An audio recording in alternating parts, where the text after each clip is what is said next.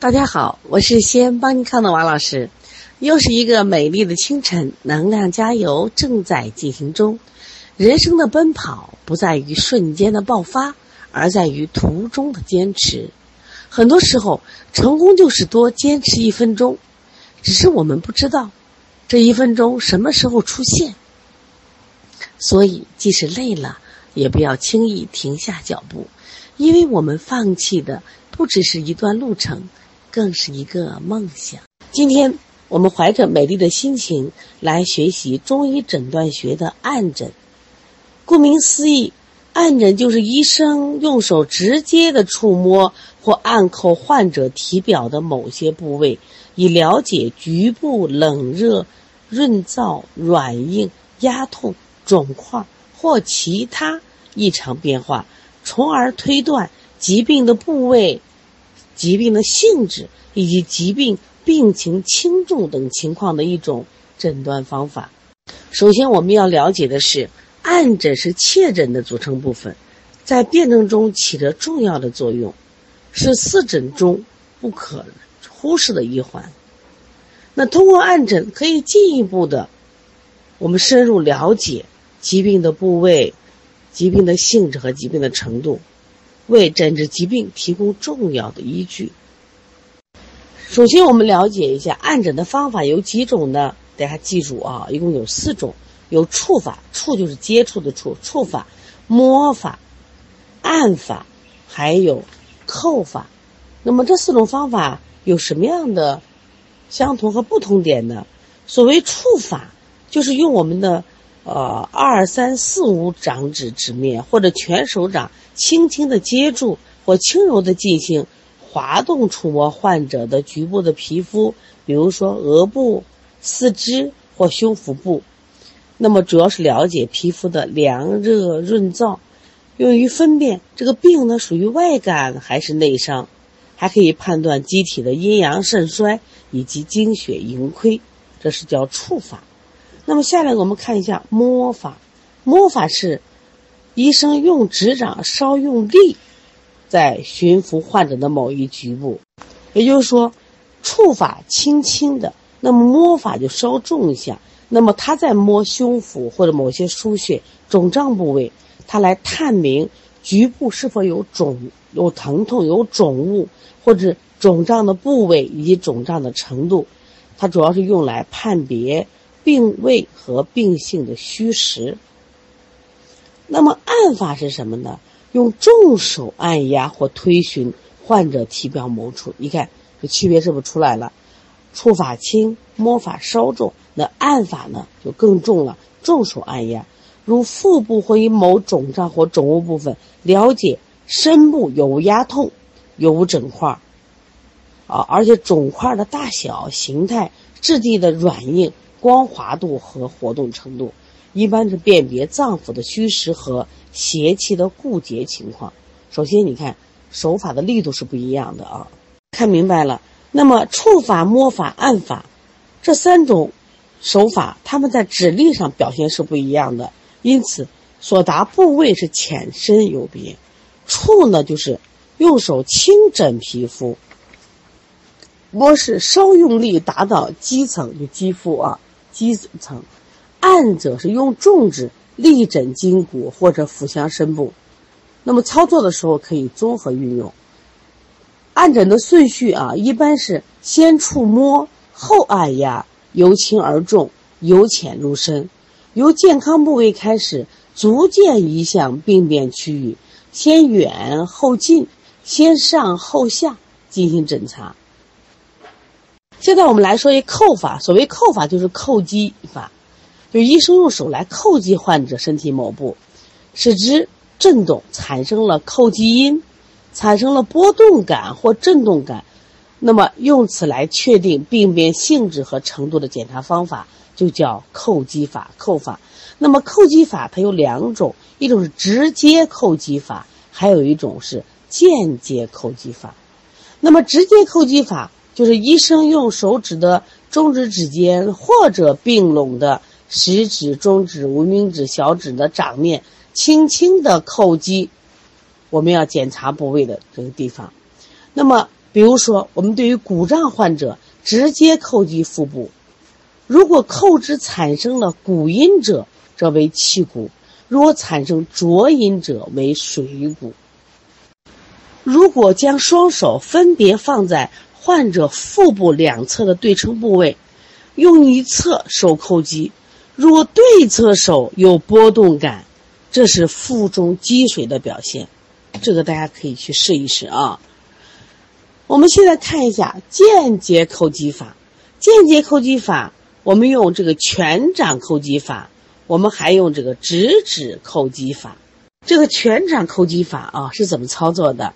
这个医生呢，用左手掌平贴在患者受检的部位，然后右手呢扩成空拳来敲击我们的左手背，一边叩一边观察患者的反应，或者问。患者被叩击的这个部位的感觉有无局部的疼痛，以推测病变部位性质和程度。临床上啊，这种手法呢，往往用于诊查腹部和腰部的疾病。比如说腰部有叩击痛，我们就要考虑他是不是腰椎病变，或者是有没有肾脏疾病。那第二个，我们来看一下直指叩击法，这是怎么操作呢？直指叩击法是医生。用左手的中指第二指节紧贴病体所需要检查的部位，那么其他手指啊稍微抬起，不要跟体表去接触。然后我们用右手，右手手指呢自然弯曲，第二、四、五指呢就是微翘起，用中指，用中指呢指端来叩击左手中指的第二指节的前端。那叩击方向呢要垂直啊。叩击方向跟这个叩击部位要垂直，叩击的时候呢，用什么来叩？用腕关节和掌指关节的力量来叩，指力呢要均匀适中。叩击后，右手中指就应立即的抬起。那这个时候我们要判断它的声音，这个用于对胸背腹及肋间的检查。比如说两肋间叩击音如果是时而浊，这是眩饮的表现。关于按诊的内容呢，非常广泛。我们常见的像按胸胁、按脘腹、按肌肤、按手足、按腧穴。那我们首先来按我们的教材来看一下什么是按肌肤。现在我们了解一下按肌肤。按肌肤呢，就是用手指触摸身体某些部位的肌肤，通过诊查它的寒热、润燥以及滑涩，还有疼痛、肿胀，是否有皮疹。这些情况来分析病症的寒热、虚实以及气血阴阳盛衰的诊断方法。那么在按肌肤的时候，我们可以根据病变的不同，选择适宜体位，以充分暴露按诊部位为原则。首先，我们看一下按诊里面的按肌肤，它第一个能诊寒热。那按肌肤的寒热可以了解人体阴阳的盛衰。病邪的性质，肌肤寒冷或伴体温偏低者，这是阳气衰少，属于什么症？阳虚症。如果肌肤厥冷，肌肤厥冷而大汗淋漓，面色苍白，脉微欲绝者，为亡阳之征象。如果你按他的皮肤，他的肌肤是灼热或者伴体温升高，为阳气亢盛，属湿热症。如果我们去按肌肤，发现这个人他是汗出如油，而四肢肌肤上温，脉燥急无力者，你看说脉象了啊，脉燥急无力者，这是亡阴之症。如果你去按肌肤，发现这个人身体是烫的，身灼热而知厥，这是什么？厥是啥？厥冷，身四肢是冷的，为阳热壅盛，隔拒阴于外所致。这属于真热假寒症。如果呢，这人身热，开开始按是热的，久按热反转清，这叫热在表。这也得记住啊！你刚开始按身体热，再按发现就这个没有那么热了，这叫热在表。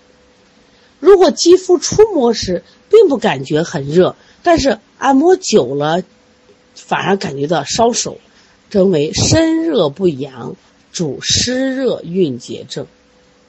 如果你呢去按诊局部病变，皮肤不热，红肿不明显为阴症；皮肤如果灼热而红肿疼痛者为阳症。说到这里，我们发现了，我们通过望诊、通过问诊、通过闻诊、通过我们前面讲的脉诊，就是为了要判断出疾病的性质、疾病的寒热虚实以及它的程度。那么刚才讲按肌肤，通过按肌肤，光一个按寒热，我们是不是能帮助我们进一步来诊断？哎，它是寒症还是热症？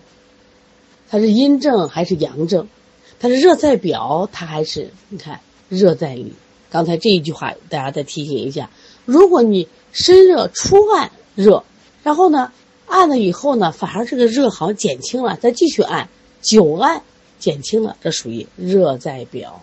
那么按肌肤的第二个作用呢，可以诊出皮肤的润燥滑色。通过触摸皮肤的滑润和照色，我们可以了解它汗出的和气血津液的盈亏情况。一般来说，皮肤干燥者表示什么？尚未出汗；肌肤干瘪者为津液不足；肌肤湿润者表示身已出汗；肌肤滑润者为气血充盛；肌肤枯涩者为气血不足。一般来说，心病，皮肤多滑润而有光泽，这是气血未伤的表现；如果是久病，肌肤枯涩者为气血两伤。那么还有，如果肌肤甲错者，多为血虚湿荣或者淤血所致。后面我们在学习望诊的时候啊，我们说有肌肤甲错，肌肤像鱼鳞一样，然后我们再摸一下嘛，是不是摸一下像不像鱼鳞？疙疙瘩瘩不平，这都是血虚湿荣或淤血导致的。现在我们看一下按肌肤啊，它的第三个意义是诊疼痛。通过触摸肌肤疼痛的程度，我们可以判别疾病的虚实。如果说肌肤柔软，按之痛减者，这是什么症？虚症。如果肌肤硬痛，拒按者为实症。如果肌肤轻按即痛者，说明病在表浅；如果重按才痛的，这属于病在深部。另外，我们看看按肌肤的第四个意义，叫诊肿胀。如果我们用重手去按压肌肤肿胀部位，可以辨别是水肿还是气肿。如果肿胀处按之凹陷不能起的，这叫水肿；肿胀处按之凹陷。举手即起者为气肿，呀，可以分清楚水肿和气肿。那现在我们来看一下，按肌肤的第五个意义叫诊疮痛。它通过按疮疡局部的凉热软硬，可以判断我们症型的阴阴阳寒热。如果这个疮疡处肿硬不热者，属什么症？寒症。如果肿处着手或压痛者，属于什么？热症。如果这个疮疡的根啊，我们看它根，它这个干盘平或塌陷慢肿者属于虚症；如果它的根盘收缩而隆起者属实症；如果疮疡处坚硬多无脓，如果是边硬顶软已成脓，你看前面我们讲过学过这种痈啊啊疽啊疔啊疖的区别，这里看对脓的判断。如果整个疮疡处都是坚硬没有脓，如果是边硬顶软，那就是形成了脓。现在我们来看一下按腹部，按腹部里边我们有三种的临床意义。第一个可以诊疼痛啊，如果腹痛喜按，按之痛减者，腹壁还柔软，为什么症？虚症。如果这个人腹痛拒按，按之痛更甚了，就更更严重了。这个时候腹部硬满者为什么症？为实症。如果腹部的局部肿胀拒按，考虑内痈；如果按之疼痛固定不移，有什么淤血；如果按之胀痛，为气滞气闭。你看是不是可以分清楚到底是内痈，而且是淤血，或者是气滞气闭？那么通过按腹部，我们还可以诊断腹部的胀满。腹部按指手下是饱满充实而有弹性。有压痛者为实满，如果你去按的话，腹部虽然膨满，但是手下是虚软的，缺乏弹性，无压痛者属于什么虚满？如果这个腹部是高度胀大，这称为什么？鼓胀，像个鼓一样，鼓胀。那鼓胀呢，我们要分为要分水鼓还是气鼓，这个临床上主要通过按诊。那么，比如说我们用两手分别置于腹部两侧相对位置，一手轻轻的叩拍腹壁，另一手如果有波动感，哎，按之有囊果水者叫什么？水鼓。如果一手轻轻的叩拍腹壁，另一手无波动感，你再去敲的话，像击。像手击鼓一样啊，有着砰砰者，一般是气鼓。简单的说，就是我们去拍的时候，它是有这个砰砰的响的，是气鼓。如果按着有这个水还有波动感，这叫水鼓啊。现在我们小孩这种气鼓的特别多，大人的这个水鼓的比较多啊。像肥胖的人啊，腹大如鼓，人家没有问题啊，按之柔软无气突，就单指的是没有病的，这不算病态啊。那我们来看一下。按肌肤的第三个意义是什么？诊肌聚，就是有没有肌块。如果这个肿块推之不移，肿块是痛永定处，未征集，病属什么？血分。这病在哪儿的血分？你看推推不动，而且它还痛，而且它还固定在这儿，这一般都是病属血分。这叫征集。如果肿块推之可移，或者是痛无定处，局散不定者。为夹聚，这属于病属什么气分？如果肿块大者为病身，形状不规则，表面不光滑者为病重。如果坚硬如石的为恶后，这就是危重表现。如果腹中结块按之起伏聚散往来不定，或者是按之如形如筋状，筋骨的筋，久皆转移不定，或者是底下你感觉到有蚯。是你手下有着蚯蚓蠕动着，这属于虫疾。当然，现在的孩子都少，古代呃过去的孩子确实多啊，肚子都有虫的，可以这个按出来。现在我们来看一下按虚里啊，按虚里，虚里在哪？虚里在我们心尖搏动处。按虚里呢，通过手掌或者指腹平伏于虚里部位，了解其有无搏动、搏动的部位、范围以及搏动的强度、节律、频率，还有聚散。这样我们来推算中气的强弱、疾病的虚实、愈后的吉凶的诊断方法。那说到中气呢，大家还记得吗？这是我们在中医基础理论学过，我们一边复习一边学习。中气的生成有两个来源，一是我们的脾胃运化水谷之精华所生的水谷之气，另一个是肺从自然界所吸入的清气。二者结合生成中气，一个是外来的由肺吸入的清气，第二个是我们人体产生的水谷精气啊。所以说，脾的运化啊转输功能和肺主气的功能是否正常，对中气的生成和盛衰有着直接的关系。这个经常作为考点的啊，我们再复习一下。另外呢，中气呢，它是聚于胸中，就是我们膻中这个部位啊部位。然后它通过上出气道，就是呼吸道，灌注血脉及沿三焦下行的方式布散了全身。好，我们来了解一下，我们正常的一种征象是什么？正常的征象是我们去按虚里的时候，按之搏动应手，动而不紧，缓而不怠，动气聚而不散，节律清晰一致，一吸四五至，这是心气充盛。中气积于胸中的正常征象。那但是呢，因为惊恐啊，或大怒，或剧烈运动以后，那么虚里动高，片刻之后能平复如常者，那这都属于正常现象。或者肥胖的人，他这个因胸壁较厚，虚里搏动不明显，它也属于生理现象啊。我们现在看一下这种病理的征象是什么？那病理征象。如果你去按虚里，它动而微弱者，这是中气内虚的症状，或为隐停心包之支引。如果是按之搏动迟弱，或者久病体虚而动硕者，这是心阳不足的征象。如果按之弹手宏大而薄，或者是绝而不应者，这属于心肺气绝之症，症属微厚。如果按之搏动数极，时有一止者，为中气不守之症。如果虚里动高，聚而不散，为热肾，多见于外感的热病，小儿的实质痘疹将要将要发出来的时候。那我们来说一下按手足。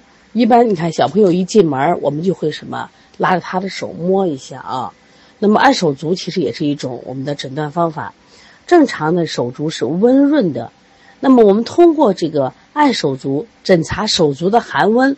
对判断阳气存亡、推测疾病的预后也具有重要的意义。如果说阳虚之症，四肢幽温为阳气尚存；如果四肢厥冷，多病情深重；手足俱冷者，一肯定是阳虚寒盛，属于寒盛了啊，寒症。如果手足俱热者，属于阳盛热赤，属热症。如果说这个热症呢，我们也看到了，比如小孩发烧。手足也热，这属于顺喉；如果他明明发烧，他可见手足逆冷者，这属于逆喉。往往是热盛而阳气闭结于内，不得外达。这种情况，你像我们临床中，我们有四大假症，特别是真寒假热、假热真寒，因为他身体的温度跟这个什么，跟手足的温度是不一样的，这需要我们细细的去诊断啊。另外呢，我们还可以做比较诊法。比如说手足心和手足背，你去触摸去，那么如果手足背热呢，多是外感发热；手足心热的多是内伤发热。在我们讲那个内外伤啊变化论里边，专门有这个辨手心手背。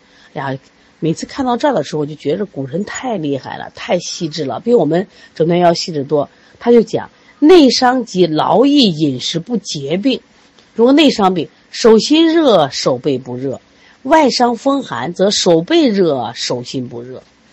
手心热跟跟额上热比较，如果额上热比手心热为表热，手心热比额上热热为里热。你看分的多细。其实我写过一本《小儿推拿误诊误治》这本书啊，我把就是我们古代的一些诊断的精华，啊，都给到大家了。哎，大家其实把这个书好好看一看啊，其实也有这个辨内伤。辨手心手背这块啊，我也参考了这古人的一些很经典的这个知识，就很简单，又有利于帮助我们去诊断。另外，我们再说一下按腧穴啊，按腧穴也就是按压身体的某些特定穴位，通过穴位的变化和反应来判断内脏某些疾病的这个方法。那正常腧穴按压的时候，它有酸胀感，无压痛，无结节，无条索状。无异常感觉有反应，但是有什么有酸胀感？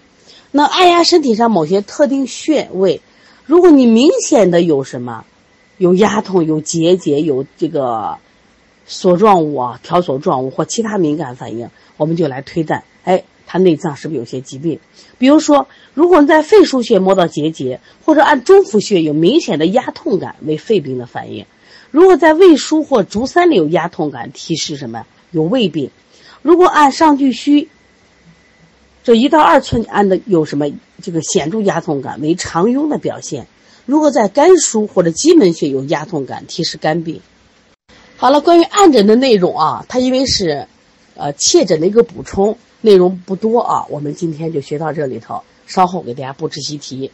同样，再反复给大家讲啊，听完以后一定记不住的，因为我们接触这个知识太少了啊，一定要做题。所以说作业一定要交啊！我们有的人两个月都没有交过一次作业，我不知道你咋想的？